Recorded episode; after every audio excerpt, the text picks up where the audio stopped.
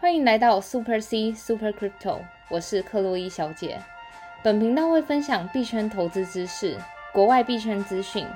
所以不论币圈的新手老手，都能和克洛伊小姐一起进入币圈的世界。Let's go！回来克洛伊小姐的频道。好的，又是一个愉快的周末，礼拜天。虽然明天又要上班，心情不是很好，真的。但是呢 Monday。对，但是呢，听着这个录的这个克洛伊小姐的节目，然后这个爵士乐的这个背景音乐，然后感觉哇，还是最后一个晚上可以稍微偷闲一下这样子。真的，怎么讲呢？最后一个晚上讲的很悲情。没有啊，我每次觉得就是录这个节目，就是讨论很多这种币圈的东西，我就觉得哇，热血沸腾，就是。毕竟币圈这个东西真的是水很深啊，因为我也是算是今年才加入这个币圈，然后明天上班就是要回去忙工作的事情，然后又可以去多收悉一些这个呃币圈的知识，还是有一些收获的啦。真的。对啊，话说这个周末啊，就是我开始有跟朋友就是介绍一些就是币圈的东西，然后他们是那种。超级的新手小白，对，然后就如同我们频道讲，因为币圈水真的很深，对啊，然后你你跟朋友说你在就是有在投资加密货币啊，或者进入币圈，人家会觉得哎你是不是诈骗集团什么的？因为毕竟很多人可能之前被骗过，或者是觉得对这个加密货币并不是一个有正面印象的东西。真的，我觉得似乎好像在台湾，好像就是因为大家对于加密货币或者整个。加密货币市场还不算太成熟，所以或多或少就是常听到一些坊间那种诈骗的案例。但我也不得不说，真的大家要对于诈骗特别警惕，因为我其实自身朋友，就是现在目前在台湾的朋友们，他们还是或多或少都会遇到一些诈骗，就是币圈诈骗案，然后就会来询问我说，到底这个是真的还是假的这样。而且前几天不是我们社团有一个朋友又在询问一个来路不明的网站，做的看起来很像这个 Uniswap。对，那个网址都用的很像 Uniswap。对，对啊，但是呢，就是后来我朋友就是跟他们讲说，就是我有在投资这个虚拟货币嘛，然后他们就问我说，哎，那这个虚拟货币是什么啊？到底价值在哪？等等的。然后你又要从头开始解释，对，然后又要从什么区块链解密码呀，什么算力证明啊，等等来龙去脉解释。就是其实一路以来也是收听克洛伊小姐的节目，然后哎。不知不觉觉得，哎，自己怎么懂那么多东西？这样，我觉得可能大家的疑问就是，还不是币圈的人的疑问，或多或少最大的疑问就是，比特币没有实质的作用，但它为什么可以值今天就是三万五千，或是甚至最高点六万这个价格？就是我觉得外行人，就是不是在这个圈内的人，大家最大的疑问就是这个，可能就会觉得认为这个是一个庞氏骗局啦。对啊，嗯，但是我觉得说真的，从一个就是投资人的角度来看的话，如果你就是对他技术背背后什么都不了解，那就算。那我觉得最直接的，从一个面向来看，就是现在越来越多的机构投资者都纷纷加入这个币圈这个世界，而且再加上我们等下会介绍的灰度基金，他们也是经过就是美国就是证券委员会合可的，就是推出的就是比特币的基金，而且他们推出的比特币基金现在掌管的规模就达到了两百多亿，所以等于说这个市场就算是。嗯，你虽然对于这个市场不熟悉，但你可以从机构们的角度来看，其实现在很多人已经慢慢踏入这个市场了。对，不知道各位听众朋友们，就是当有身边的朋友问你，或者是你把这个虚拟货币介绍给你身边的朋友的时候，不知道你是怎么样介绍他们的，或者是不知道他你的朋友们是用什么样的角度看待这些事情的，对，然后都可以跟我们分享哦。是那我们这个粉丝专业的名称呢是 Super C 克洛伊小姐。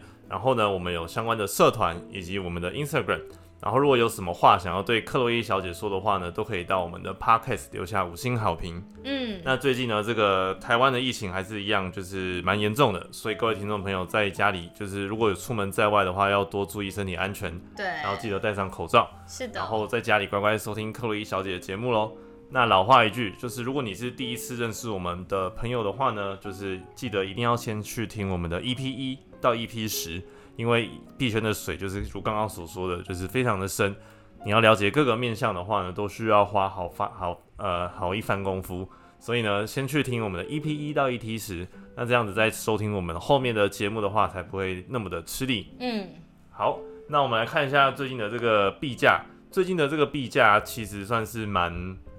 呃震荡的格局啦，但今天稍微有一点点这个突破。然后首先这个比特币的价格是来到了三万五千六，终于到了三万五啊！对，涨幅是这个啊三点四七 percent。然后以太币的哇，今天这个 DeFi 以太以太的这个板板块族群涨的还蛮多的，嗯，光以太币今天的涨幅就来到了六点三二 percent，然后现在价格是两千三百二十九。然后相关的这个类币啊，像是 Uniswap 啊，就涨了十 percent，然后现在踩回了这个二十块。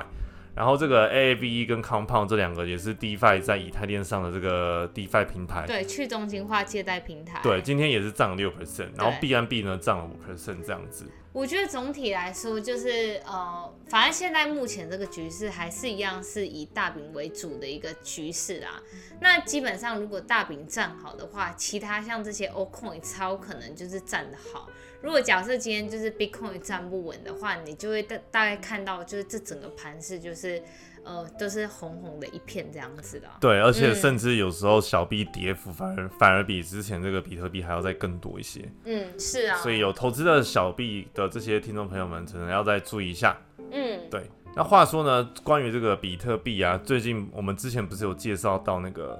比特币矿工的这个委员会对能源委员会，然后今天好像有一些消息这样子。其实比特币矿工委员会那时候，我们之前在五月、六月的时候都有一直介绍到，因为那时候自从五一九之乱的时候，马斯克就说比特币很脏，然后那时候不是因为比特币就开始一路下滑，是那这时候就是呃，总是要有人出来，就是比如说嗯、比特币的矿工们一起站出来，这样子可能要去做一个护盘的动作。那那时候起身出来护盘的人就是维策的 CEO，就是 Michael Saylor。因为他算是整个比特币，呃，应该说是机构持有比特币算是前几大多的一个机构啦。是对啊，然后所以他们就是那时候在六月的时候就筹组了一个矿工委员会，然后今就是今年七月的时候，七月一号，他们就造了一个矿工委员会的会议，然后在这个会议上，他们就讨论了，就是用一些实质的数据去证明说，他们整个不管是在挖矿使用的能源上做了一个改善，而且就是去反驳那些，因为先前大家就是抨击说，其实那个挖矿这件事情是一个非常浪费能源的事情。哎，刚好就是我不是说前两天我在跟朋友介绍嘛，然后因为他们偶尔会去听一些新闻，对然后他们的印象也是说，你看比特币那么耗电，然后那么浪费能源，新闻都有讲什么的。对，但是呢，这个矿工委员会呢，刚好今天就是这几天就是揭露了一些数据，我们就来这个细读一下。他们就直接拿数据证明，就是打脸那些人说，其实全球比特币挖矿所消耗的能源，仅占全世界的能源使用大概零点一 percent 这样。嗯，那其实蛮低的。对啊，而且我觉得其实说真的，就是像那个比特币的话，如果你就从它耗的能源来看，就是耗电的能源来看，有人就抨击他说它其实很耗费能源。那如果假设你从另一个角度来看，今天你要开一个银行，你开一个银行，虽然它耗的电。你可能买的设备什么的没有就是挖矿产业来的多，可是你现在要雇佣员工，然后你要去嗯、用那个办公室啊，使用的电力啊，这些等等的，你如果把那些人工再加上耗的电力，然后再加上社会上使用的资源，这些加总起来，其实它所耗的能源损耗并没有少于就是比特币挖矿的能源。是，对啊，所以因为比特币它其实是使用电力居多，它并没有使用一些就是运营上的成本啦。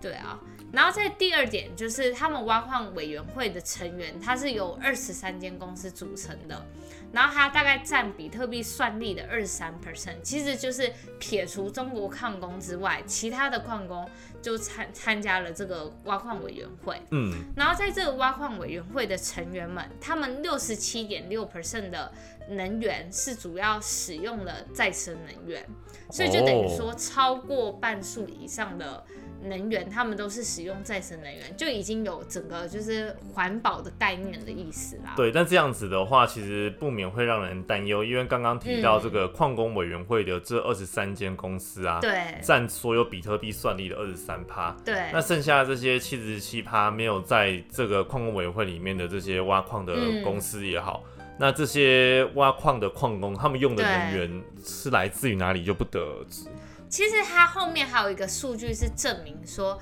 全世界就是挖矿的人到底有多少是使用就是再生能源。然后它的那个数据是说，有五十六 percent 的，就是全世界比特币挖矿的能源之中。五十六 percent 其实是都来自再生能源哦，所以其实已经超过一半以上，现在都是用这个再生能源的方式。，对，是的。那至于它怎么估算的话，他们背后是有一些就是使用一些参考数据，然后到时候我会再附上那个我们的粉丝团，大家有兴趣可以去看。好的，记得要发了我们这个克洛伊小姐的粉丝对专业。主要特别的事情是，他这他这一次揭露了，就是说，其实挖矿就是全球比特币挖矿有超过五十，就是五十 percent 是用再生能源，直接打脸马斯克。因为那时候我们 EP 五十六有介绍，他马斯克在六月十四号的推文说，如果假设今天比特币挖矿的能源超过半数的能源是来自再生能源的话，那特斯拉就会开始接受比特币支付。是，那这时候就是在这个数据揭露出来之后，那马斯克怎么还没有下一步的动作？可是话说这个五十六 percent 是最近的事吗？会不会是在马斯克发文之后？对，就是在就是七月一号发出来的数据。哦那我觉得，依马斯克就是对于 Twitter 社群粘着度这么高的情况下，他应该在这个数据出来之后，马上就是要去回应说，哎、可能特斯拉要准备再接受比特币了吧？可能那时候六月十四号，这个 Elon 嗯 Musk 发这个推特文的时候，那时候可能这个比特币的使用再生能源挖矿的比例，对啊，我意思是说，度。六月十四号他发文的当下，并没有那个到达五十 percent 嘛。是是是，可是现在七月一号，我们发出来的数据已经到达五十 percent，那这时候马斯克应该出来说话了吧？可是截至目前为止，并没他并没有出来喊话说特斯拉要开始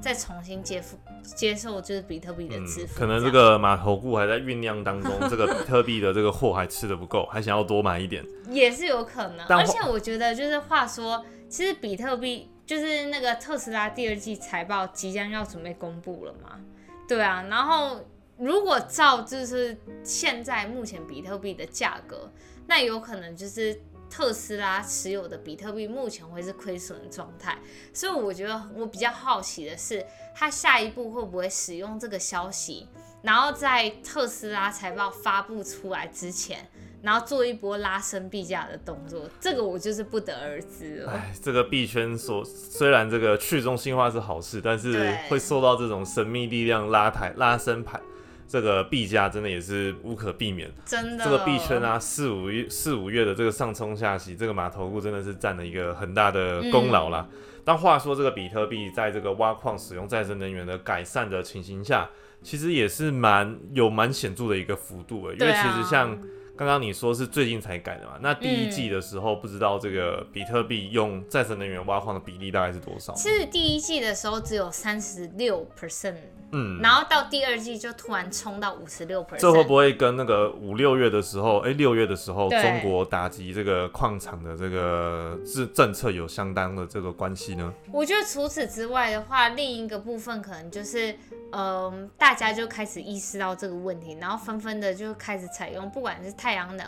或是像萨尔瓦多，他们就是改用地热去挖矿的。哦，用这个火山的这个地热挖矿对，，是的，对，但不得不说，这个现在整个虚拟货币，尤其是这个比特币的嗯，挖矿的算力的电电力的这个来的消耗的能源，现在其实就有很大幅度的这个改善了。对啊，那就期待这个马头股什么时候再出来去，就是允诺他之前的这个下的承诺了。嗯，话说，其实就是在那个七月一号，不是就是矿工委员会他们的有一个线上的会议嘛？哦、然后同时间，码头部又有一个动作，就是他又出来喊话，他在他的推文上说 “Baby Doge 嘟嘟嘟嘟”，其实他就是改编一首儿歌，叫那个 “Baby Shark”。哦，话说这个马斯克啊，他不是也嗯是矿工委员会的其中一员吗？他怎么不跑去开会，结果还在推文上面、推特上面发这个绯闻？我们那时候就是在 EP 五十六的时候，就是说他其实只是矿工委员会的一个那种过客啦。然后就是他有在成员名单里面，但是他不去开会这样子。对啊，哎、对啊。啊，这个 Baby Shark 他这样子他是怎么唱来的？你可不可以示范一下？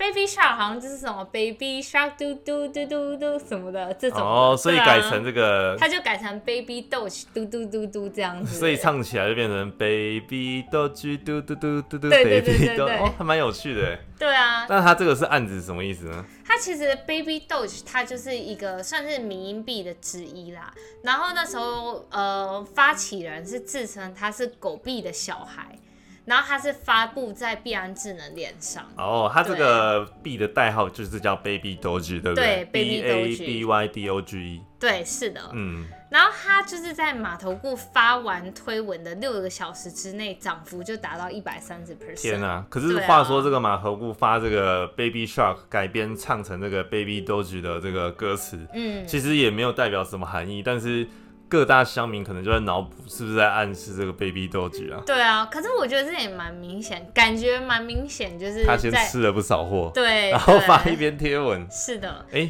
那我们在这边就做一些 Baby Doge 的介绍。是然后第一个就是我们说他其实是发起人自称他是狗币的小孩，就是狗币的最大的就是叫 Dogecoin 嘛。对，然后他就说他自称这个 Baby Doge 是那个狗币的小孩，然后他发布于币安智能链上，所以你如果想要买 Baby Doge 的话，你其实是可以在 Pancake Swap 上面买得到的，这样子。是。话说这个 Baby Doge 啊，目前你买得到的交易所，除了这个去中心化的这个币安智能链上 Pancake Pancake Swap 之外呢，还有一间就是这个非常非主流的这个交易所摩擦交易所，是的，其他地方买不到。对啊。然后现在这个 Baby Doge 的这个币价啊，自从这个马斯克发文之后，不是六小时涨了一嗯百三十趴吗？对，然后现在币价是来到了这个零点零零零，我觉得你不用念，因为它是太多小数点对零点大概六七个零，然后一千零点六七个零，然后嗯一七六一美元这样子。对啊。但是如果你有就是呃对啊，但如果你有买的话，其实六小时涨一百三十趴也是非常可观，但也不是一般人能买得到啊。你有在这个币安智能链上玩这个币的话，才会有这个币。而且我觉得这也是民营币，民营币就是很 unpredictable，就是你也不知道它到底会涨还是会跌。然后如果它今天要不是马斯克就是带一波的话，其实民营币的话，你真的很难说准到底谁今天会涨，谁今天会跌。然后话说回来，就是 Baby Doge 的它就是它的介绍里面。然后它包含就是我们刚刚说它是狗币的小孩，然后再就是我觉得这个东西其实也不是算特别新颖，就是它其实有通货紧缩的机制，就是你在每一笔交易之中，它的五 percent 会分配给那个宝贝狗的持有人，然后在这五 percent 里面的二十九 percent 它会被拿去销毁这样子。哇，那可是我觉得其实这也不是什么特别，因为现在所有的民营币几乎每一种民营币都引入这种机制，有点像是一种那种呃噱头吧。因为我也觉得这不是很特别的一个机制。对，但不得不说，它的这个货币模型还是做的这个有模有样的啦，连这个销毁机制都有了。对，但我觉得最特别的是，它是他是真的有在做公益，因为 Baby Doge 的创办人，他真的就是真的有投入在那个慈善事业，他就是。他平常自己就有在把钱捐给一些流浪狗的团体，那他这次创办这个 Baby Doge 之后，他有跟流浪狗慈善团体合作，直接合作，所以我觉得他算是民币之中真的有实质为这个社会就是跟一些流浪团体啊，或是帮助一些需要的人啦。是但不得不说呢，我这边严重怀疑马斯克真的是在前期有布局这个 Baby Doge 啊。但当然，这是我个人脑补的这个画面。但话说，我们回到这个狗币大哥，嗯就是 Doge 他本身，今天就是应该说这三天的这个涨幅，这些都是零点几 percent。像今天你看。以太币啊，比特币都涨了三五 percent、六 percent，结果今天的狗币才涨了这个零点三 percent，嗯，似乎没有因为这个马斯克发这个 Baby Doge 的这个歌词而连带的这个提升，所以现在狗币的币价呢，还是来到这个零点二四。可我觉得这也有可能是因为，其实前几天狗币就已经有一波那个利好消息，就是他们跟那个开发者就说要降低手续费，然后所以要那个就是他说要降低百分之九十的交易手续费，然后让狗币更广为流通，然后所以他们在跟开发者改善就是代码的运行程式啦。是，但不得不说，这些的民营币其实也是很吃重这种炒作嘛。嗯那毕竟马斯克今天这个发文，其实也是炒作成分居多，但当然也有可能马斯克是无意的，然后乡民就是透过这个画面脑补到这个 Baby Doge 的部分啊。对啊，那不知道我们的听众朋友们有没有在玩这个 Pancake Swap，然后参与这个 Baby Doge 的代币呢？嗯可以跟克洛伊小姐分享，让她眼红一下。是的。其实话说，其实我也有一点 baby 豆，最主要为什么你会有？哦？那刚好是我朋友送我。哦哇，其实我自己一般是比较少参与这种迷音币那，现在六小时就涨一百三十趴，那你有没有卖掉一点？没有，我想说就是放在那里这样子。嗯，那各位听众朋友要买的话呢，就现在的话，就像刚刚所说，就是你只能去 Pancake Swap 去换，嗯或者是去这个抹茶交易所。但我相信大部分应该是没有人有这个交易所账号的啦。嗯，所以我们就当个吃瓜群众，看一下这个币价到怎么样。那如果你有这个 Baby Doge 的话呢，可以跟克洛伊小姐分享，让她眼红一下。虽然她自己也有，就是 了。好，然后再来就是我们要最后说到大饼的新闻，就是比特币的新闻。灰度基金它旗下的 GBTC 就是比特币的基金，在两周之内即将有一点六万枚的比特币会被解锁。是那这实际代表什么意思？我们等下会再介绍。首先，我们先给大家就是做一个灰度基金的介绍。灰度基金它目前管理的资金达到就是两百九十八亿资金，然后在这两百九十八亿之中，GBTC 就是它旗下的比特币的基金，就占了七十二点八 percent，就等于说它其实整个灰度基金里面，它的比特币的成分占了超过一半以上，然后它的资金量达到两百一十七亿，然后再来第二名就是 Ethereum，我们的那个二哥啦，占了二十二 percent，然后再来就是那个以太坊现金 Ethereum Classic 以太坊经典占了二点一 percent，所以剩下的其实都占的微乎其微了。是，对那关于这个灰度基金一些更详细的背景介绍等等的话呢，可以去我们这个克洛伊小姐的 IG，对，她的 IG 今天发了一篇贴文，就是在介绍这个灰灰度基金的一些持仓分布啊，跟背景嗯介绍等等的。那如果你想要了解一些克洛伊小姐私人的生活的话，你也可以去 follow 她的 IG，你打这个 Super C 克洛伊小姐就有了。嗯，好，然后在做完灰度基金整个介绍之后，我们要先介绍一下它的基金运作模式，然后再来介绍到就是解锁一点六万枚比特币到底代表什么意思这样子啦。其实它这个基金运作非常非常特别，因为投资人你用钱去购买它的基金之后，你必须要锁仓六个月，就等于说有点像是呃质押的概念。你在这个六个月之中，你没有办法去卖掉你的基金，然后这是因为它有一个条例叫一百一十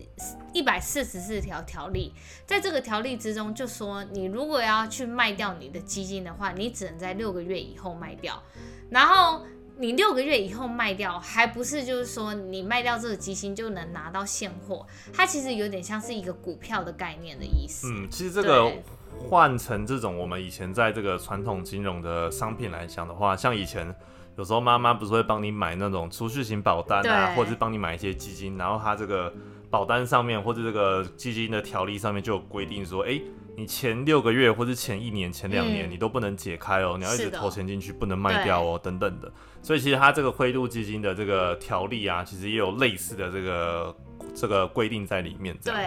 然后你看，我觉得大家一定会想说，这种就是要锁仓六个月，这种麻烦到底有谁会去购买？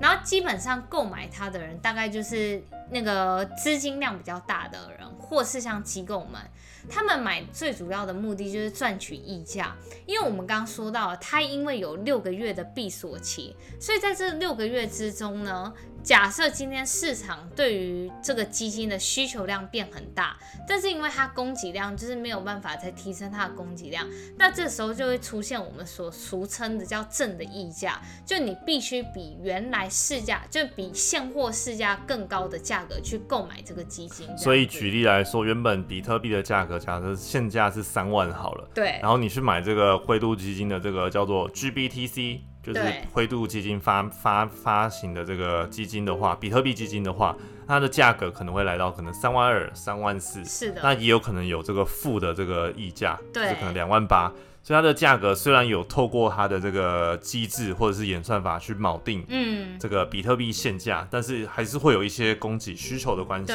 导致它的这个价格可能有时候会比特比比特币的这个现价要高或者是低这样。然后说到我们这个溢价，其实 GBTC 它这个溢价从就是今年二月以来，整个溢价就是负的。那这负的意思就代表说，你当时就是有点像是你赔着去卖出这个价格，就你等于说你当初买比特币的价格。跟现在的价格来比的话，你是亏的，就是这样的，就有点像那个什么，我们去买那个基金或者对是储蓄型保单，然后它上面的这个账面亏损是负的，然后你嗯如果要把这个卖掉的话呢，你不是卖那个股股票或者是那个那个债券，你是对卖它的这个基金对的的概念，很对蛮像的。然后好，我们这时候就是前面背景都介绍完，那我们说到它这次的新闻内容，就是两周内 GBTC 将出现一点六万枚的比特币解锁，就等于说那些人在六个月前购买比特币的人，可以就是终于他们可以把他们现在的基金拿去二级市场卖了，这样子的意思。所以他卖还是就是不是卖比特币本人，而是卖这个灰度基金的这个基金，叫叫做这个 GBTC。对，嗯然后这时候就市场大家就猜测，就说到底今天就是被解锁之后，比特币的价格会不会出现一个就是大幅下跌？因为抛售就是大家在猜想说，到底大家会不会抛售这个就是 GBDC 有一万多颗比特币要来砸盘的概念。，对，然后但我们这边来分析一下，到底会不会出现这个可能性？就第一点，我们我们说到了，自从二月以来，GBTC 就是一直呈现的溢价是为负的的那个概念，那就是等于说，假设我今天解锁之后可以卖比特币，那我必须是亏着卖出的。那我觉得，身为一个投资人，如果他假设觉得比特币还会再下跌的话，那他的确有可能会先亏着卖，然后再等再下跌的时候，他再把它捡回来，这是第一种可能性。那第二种可能性就是因为他既然溢价从二月以来就是一直负的，就等于说他如果现在卖掉的话，他是会亏损着卖，那他有可能就会选择不卖这样子。对啊，我觉得这个要看买这些基金的人的组成是怎么样。虽然像克洛伊小姐所说，就是大部分买的都是那些大型的投资机构，是，但是其实话说回来，因为这个灰度基金啊，对于我们假设在台湾，其实不太会去买啦。因为假设你想要进币圈投比特币，正常管道应该都是去交易所开户等等。对，但这个灰度基金呢、其实像在美国或者其他国家就会很多人买的原因，是因为它的这个商品，这个灰度基金的这个比特币基金的这个商品，其实很接近像我们以前在这种传统金融买基金啊、保单的这种概念比较像，而且它算是嗯算是其中一个可以用这种违呃合法的这个途径去购买加密货币相关的产品的这个基金。对，所以其实如果是机构购买的话，就像克薇小姐说，如果今天币价下跌，她觉得可能要再跌更低，她可能就会先砸盘嘛。是的，那这时候会不会这些机构可能同时又布局了空单，先捞一波？对，就是它合约那个部分，我们没有办法看到，对，就是一步对之下又有更深的一步，或者是假设像是可能平常这种一般小白型散户投资人，我自己的感觉啦，嗯，如果是像假设我妈或者这种年纪比较大，就是诶、诶买基金放着，如果现在亏的话，就是死都不卖。对，所以这种人的话，可能就比较不会有这种砸盘的概念。但这是我自己的判断啦，就是最后这个币价怎么样影响，其实大家都没有一定的这个答案，但是要有一个心理准备就是了。毕竟这一万六千颗比特币其实能影响这个市场，虽然可能没有到那么大，但是还是会有一定的影响程就。或多或少会有影响，而且再加上，其实我们现在才刚站稳站稳三万五，这个、嗯就是因为算是一个前好久以前的支撑线了。对，但其实上方的这个卖压压力还是很重，会不会有投资人趁着这一波把空单都布好，对然后就是配合这个消息里面出货，都是有可能。但这个就是留给各位听众朋友们，对也是去再去判断一下喽。所以，我们今天讲这个消息，最主要就是因为我我相信很多人就是在这几天的一片绿油油之中，就想说，哎、右侧交易要准准备可以开始，就是安稳的进场了。那不过我们就是先把这个消息告诉大家，就是在两周之后将会有一点六万枚比特币解锁，所以前方还是有蛮多不预期的那卖压种卖抛压压、抛压，对对啊啊，嗯好啊。那如果觉得我们这个频道还不错，想要抖内给克洛伊小姐的话呢，可以到她的这个粉丝专业，名称是 Super C 克洛伊小姐。那她的置顶贴文就有这个抖内的连接，或者是她的这个热钱包的地址。嗯你可以选择抖内这个虚拟货币，透过热钱包转账的方式，或者是直接透过抖内连接抖内都可以哦。那如果还没发到我们粉丝专业，然后不想要错失这个币圈的最新知识跟消息的话呢，一定要 follow Super C 克洛伊小姐的粉丝专业。那如果你有什么话想要留言给克洛伊小姐，她都每一则留言都会认真看。那可以到这个 Podcast 留下五星好评，然后把你想说的话留给我们哦。好的，好的，那我们今天的节目就录制到这边了，我们下集再见。See you。